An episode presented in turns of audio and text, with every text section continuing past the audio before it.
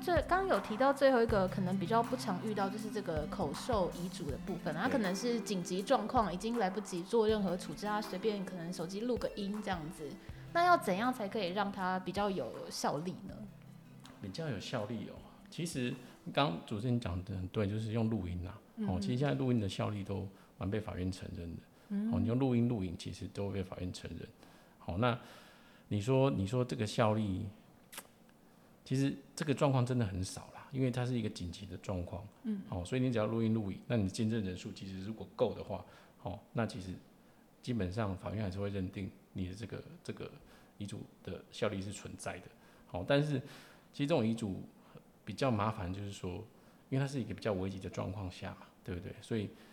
一个人都很危急的，怎么没办法把他的什么事全部 交代那么清楚？因为八点党都这样演呐、啊，就是呃车祸要死了，我赶快我要把我的集团给谁谁谁继承，这样八点档看太多了。对对对，其实那其实他这样遗嘱，其实说实在好，你说给谁继承？好，比如说啊，我的位置给谁做？我的那个总裁位置交给谁？对对对，其实这个问题还是很多，他是把位置交给他而已，嗯、但是也代表说他的其他财产就。都没有交给他吗？对呀、啊，嗯，所以这状况其实他这个遗嘱虽然说是有效力的，但是他事后的争议还是很大。嗯，那尤律师有没有接触过什么样的实际的案例？嗯，可以跟大家分享的。就是遗嘱遗嘱的对遗嘱的效力，其实就像我刚刚讲，真的平均每个礼拜都会帮帮人家写一个遗嘱，但是呃，其实大部分的啦哈，都是因为想要给其中一个小孩。真的，其实百分之九十的，就是你可以你可以看得出来哈，就是说会来写遗嘱的，哦，真的百分之九十是怕小孩子之后去争产。那为什么会争产？就是分不平均。对，那就是其中一定会有一个比较分比较多。对，分比较多。哦，那分比较多的时候，甚至有些他甚至有些都不给。哦，对其中的小孩子可能认为他很不孝顺，哦，很不孝。然后排除特定分子，对，排除特定的分子。那其实通常我都要，这因为通常法律有没有规定？好，虽然说，虽然说你不想给他，好，但是虽然说这是你的财产，你不想给他，好，可是法律还是有保障我们所谓的特留份，嗯，好，也就是说你的应继份的一半是你的特留份。好，假设说你的小孩子有两个，好，那原则上我们先不要管配偶好了哦。假设说你小孩子有两个，那小孩子是原则上是一人一半，对不对？那你的应继分就是一人一半，好。可是如果说你想要说我的财产全部给其中一个小孩，另外一个是零，哦，这样是不可以的，哦，是不合法的哦。对，这样是不可以，因为我们民法就有保障，每个继承人他最少可以拿到他的特留分，也就是应继分的二分之一，所以那个小孩至少可以拿到四分之一。好，所以如果假设你有一百万的话，那个小孩最少可以拿到二十五万，所以不可以说我一百万就给其中一个，那另外一个是零，哦，这个是没办法的。好，那其实这个这样的想法就是说，哈，呃，不要都不给那个人财产，好，造成社会的负担，你知道吗？这时候我们就会点点点，就觉得说，欸，那我不是死后我是想要给谁就给谁吗？不行，不行，因为这样不合法，只给特定人 不合法。对，只给特定人不合法，所以你一定要保护。怎么讲？毕竟我我在想，当初立法过程可能是因为说，你既然都已经是身后财产。哦，那你与其去照顾特定、特定的照顾某特定人，你倒不如多照顾一些人，嗯，好，不要让这些人没有没有任何的财产，造成社会的大家社会的负担。嗯，但是山不转路转这种情况，是不是就可以先拖一点产，然后让那个应继分变少，嗯，是不是大家就会这样做？其实大家都会利用生前赠与的方式啊。嗯，哦，那生前赠与其实。其实法律有规定啦，就是你两年前的生前赠与的话，你还是会被纳入到遗产的范围里面。嗯，啊，所以你要活得够久，哦，才不会纳到遗产的范围里面。也就是说你，你你生前虽然说你已经赠与给他了，哦，但是如果是在两年内赠与的话，你还是要加回去整个遗产里面。哦，还是要加遗产税的部分就、嗯，还是要加回去。就是不管死因是什么，就算是意外走掉，也会被、嗯、也会被追溯说他是遗产税这样。对，哦、对。就是在遗产的范围可分配的遗产范围里面，所以有钱人会趁早先安排他的财产。对啊，所以有钱人很早就规划啦，他们其实都蛮常规划的。而且你生前赠与的话，你在那个每人每人每年有两百二十万的免税额里面赠与的话，那是免税的，嗯，你也不需要缴赠与税。好，所以你会看到有些人他是每年在他的免税额的里面过一点过一点给他的子女，好，因为这样的话你生前赠与第一个是免税嘛，好，那第二个第二个你就是慢慢过，好慢慢过，那这样的话就不会纳入到你的遗产里面，哦，等于说你申请赠与是比较更能去支配你自己的财产。好，那嗯，那遗嘱可以有条件吗？遗嘱可以有条件，就是说你要可能娶妻生一个儿子才能继承遗产之类这样子。嗯，遗嘱是可以有条件的，这个是没有、哦、真的、哦，哎，它可以附有附附停止条件，这个是可以的。哦，只是说还是要回到我刚刚讲的，你不能侵害到那个小孩子的特留份，继承人的特留份。好，所以在特留份以外的话，其实你附条件这些是可以的。好，因为这是本来遗嘱也算是法律行为之一啦。好，那你要附任何条件，这是你的自由。那在遗嘱中能不能托付亲人或朋友办事情？哎，其实可以啊。遗嘱就是你想写什么就写嘛。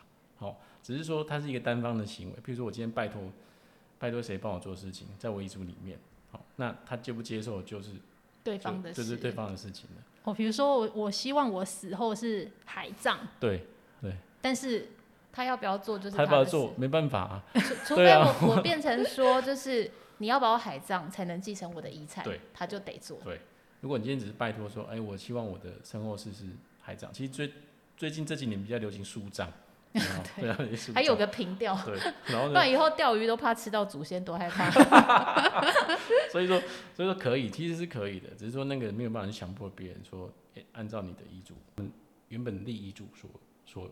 所设想的状况啊，那律师可不可以再提醒一下读者说，如果他们要自己写遗嘱的话，有哪一些事情一定要被清楚的写在这个遗嘱里面的？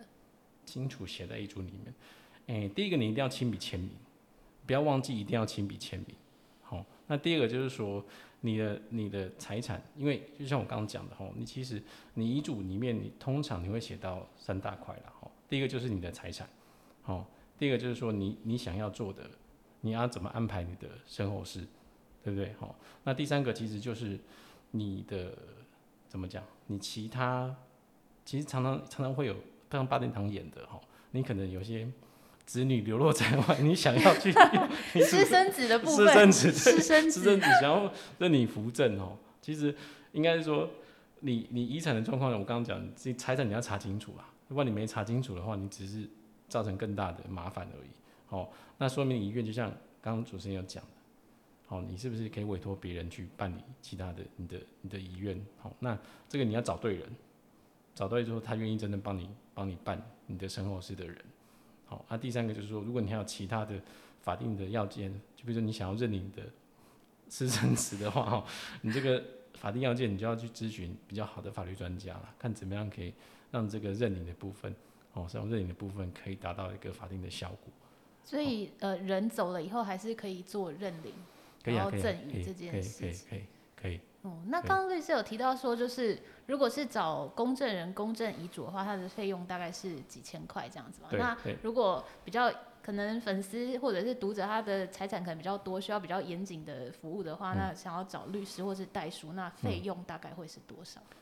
哎、嗯。这个就不好说，没有，这个很神秘，是不是？不要，其实这个是看财产的多少，对，看财产多，其实应该真的吗？其实不是看财，是看你财产的复杂度，你要怎么安排？好、哦，比如说，如如果我安排个，比如说我安排，如如果他的财产只有不动产一个，好一间房子，那我们在遗嘱里面我就可以写得非常的清楚了嘛，对不对？可是如果他的财产里面有海外的不动产，好有保险，好有其他的投资，好甚至还有公司的股票，好，那其实你要安排起来。好，比如说哪些你要给哪些，哪些人你要哪些财产你要分给哪些部分，哪些特定的继承人。因为像刚有讲的，就是说，像呃，刚张张荣发先生他的案例嘛，哈，他想要让他的呃小儿子张国伟先生继承他总裁的位置。那所谓总裁的位置是代表什么？是代表他是这继承这个财产，还是继承继承这个职位，还是继承他公司的股份？哦，这个其实都要帮他安排清楚的。哦，那所以说。就是我们刚讲了，就回到，其实不是你财产多寡，是你财产的复杂的程度来收费啦。哦，因为不管是律师啊、代书啊，哈，他们我们的劳力付出就是时间成本。哦，那你越复杂，你时间的耗费就越多，那当然收费就会比较高一点。啊，如果是简单的话，那其实大概也是几千几千块就可以搞定的啦。好，那复杂我也是听过有人收过几十万的。